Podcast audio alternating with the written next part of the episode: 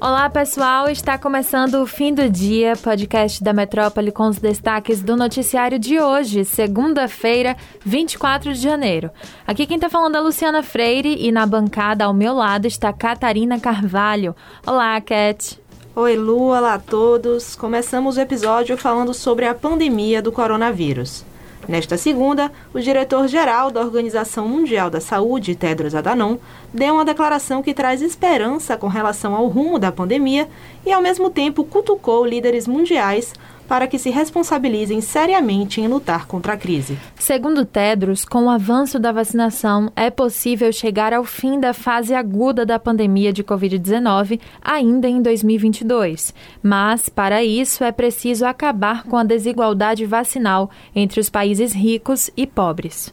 O diretor da OMS também buscou não falar em fim da pandemia a convivência com a Covid-19 deve perdurar por muito tempo, inclusive com novas mutações.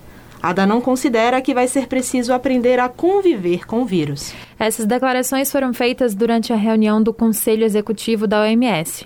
A cúpula da organização apresentou um plano de saída para a pandemia, que inclui o aumento da oferta de diagnósticos, produção de novas vacinas e, de forma pontual, medidas de confinamento. Ainda falando sobre a pandemia, aqui no Brasil, o Ministério da Saúde informou através de nota que vai prorrogar por 30 dias o custeio de leitos de unidades de terapia intensiva, que são as UTIs, exclusivas para o tratamento de pacientes com Covid-19. Segundo o Ministério, a prorrogação será para o custeio de 14.254 mil leitos de UTI adulto e pediátrico. O contrato, que disponibiliza leitos excedentes aos estados pelo Ministério da Saúde, se encerraria no próximo dia 31. A decisão acontece em meio ao avanço da variante Ômicron pelo país e atende ao pedido feito pelo Fórum Nacional de Governadores. Em nota, o governador do Piauí e coordenador da temática de Covid no Fórum de Governadores, Wellington Dias, afirma que sete estados estão com 70% ou mais da capacidade dos leitos ocupados. O Ministério da Saúde disse ainda que segue monitorando a situação epidemiológica no país e, caso seja necessário novas prorrogações, a pasta irá avaliar. De olho nas eleições presidenciais deste ano, o ex-presidente Lula segue em busca da construção da frente ampla de partidos contra Jair Bolsonaro. Na semana passada, a gente comentou aqui no fim do dia sobre uma possível chapa com Geraldo Alckmin como vice, apoiada por parte do PT e do MST. E quem conversa agora com Lula é o ex-presidente Fernando Henrique Cardoso. Segundo a coluna de Lauro Jardim, no jornal O Globo, o petista e FHC devem se encontrar ainda nesta semana. Em maio do ano passado, os ex-presidentes também já tinham se reunido durante o um almoço na casa do ex-ministro do STF, Nelson Jobim, em São Paulo. A tentativa de diálogo com o campo da centro-direita está sendo vista não só como uma forma de tentar vencer as eleições presidenciais deste ano, mas também de garantir a governabilidade em caso de vitória.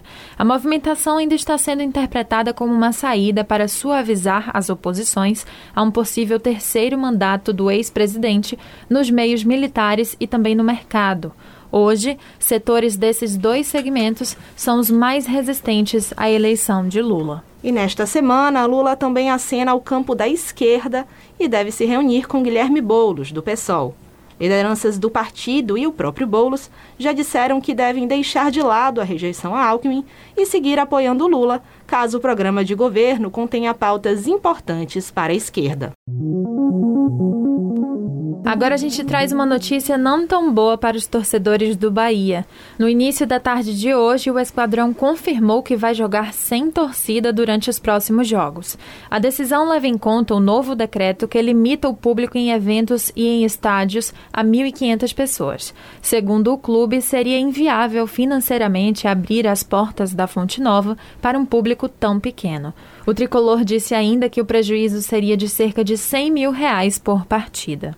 No acordo que possui com a Fonte Nova, caso o duelo não tenha público, o estádio fica responsável por bancar o custo da operação. Já se o time optar por receber até 50% da capacidade da arena, o que representa de 1 a 20 mil pessoas, o custo fica com o tricolor. Acima das 20 mil pessoas, o valor deve ser dividido entre o esquadrão e a arena. O próximo compromisso do Bahia na Fonte Nova vai ser nesta quarta-feira, quando recebe o Doce Mel pela terceira rodada do Campeonato Baiano. O jogo vai marcar a estreia do time na temporada. Por enquanto, os torcedores podem acompanhar as partidas pela televisão. Isso porque o decreto do limite de público só termina no dia 4 de fevereiro e até lá, os tricolores devem esperar para saber se vão poder voltar a frequentar as arquibancadas do estádio. A gente termina o fim do dia desta segunda com uma história que está dando o que falar. A Igreja Universal do Reino de Deus, do Bispo Edir Macedo, publicou um texto em seu site oficial nesta segunda-feira em que afirma que não é possível ser cristão e de esquerda. Um trecho diz, abre aspas, se você se diz cristão e ainda vota na esquerda, há apenas duas possibilidades. Ou você não segue realmente os ensinamentos do cristianismo, ou segue e ainda não entendeu o que a esquerda é verdadeiramente. Fecha aspas. Pois é, é isso mesmo que vocês ouviram. É. O texto contém uma citação atribuída ao bispo Renato Cardoso, que explicita o contexto eleitoral que envolve a publicação. Em sua introdução, o texto apócrifo atribui a polarização do mundo de hoje aos esquerdistas, que, abre aspas, se travestem de defensores do povo quando, na verdade, querem repetir no Brasil fórmulas desgastadas e ineficazes, incluindo-se aí os regimes ditatoriais, e espalhar ainda mais o caos para que as suas atitudes de desgoverno não sejam notadas. Fecha aspas. Importante lembrar aqui que a Universal é apoiadora de Jair Bolsonaro, do PL, que hoje está em segundo lugar nas pesquisas de intenção de voto, atrás de Luiz Inácio Lula da Silva, do PT. O texto ainda traz cinco contraposições entre os modos de pensar dos cristãos e dos chamados esquerdistas. Os tópicos são família, formas de governar, crença, lados e unidade. Por fim, o texto diz que a esquerda, em vez de incentivar a unidade das pessoas, destaca as diferenças com o objetivo de estimular brigas.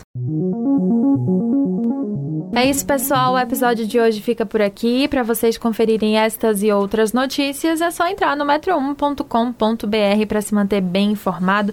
Acompanhe também as nossas redes sociais, grupo.metrópole no Instagram e arroba metrópole no Twitter.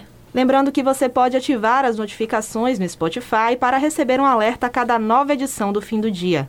Tchau, Lu. Tchau, pessoal. Até amanhã. Valeu, Cat. Tchau, pessoal. Até a próxima.